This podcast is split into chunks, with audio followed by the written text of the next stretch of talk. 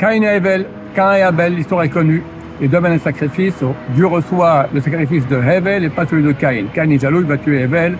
Premier meurtre de l'histoire. Un quart de l'humanité qui est éliminé. C'est déjà beaucoup.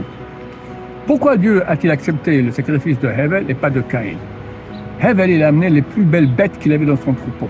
Dieu accepte. Caïn, il a amené rien de spécial comme ça, ce qu'il avait sous la main, les claques comme ça, du genre, euh, rien à faire. Alors Dieu ne reçoit pas son sacrifice, c'est ça que tu m'amènes comme sacrifice.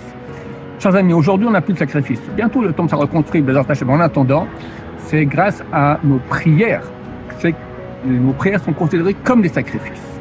Maintenant qu'on vérifie, vous et moi, quand je prie à Dieu, alors est-ce que je suis comme Caïn ou comme Hevel Est-ce que j'amène la meilleure prière que je peux, avec beaucoup de sincérité Je mets tout ce que je peux comme effort dans cette prière, alors Dieu la reçoit Ou bien comme ça, je suis pressé, je finis vite, je pense à n'importe quoi, et trac, comme ça, comme Caïn. Alors qu'est-ce qu'il va faire Dieu de ma prière Mais il me la lance à la figure. Chers amis, le peuple d'Israël a besoin beaucoup, de beaucoup, beaucoup de prières.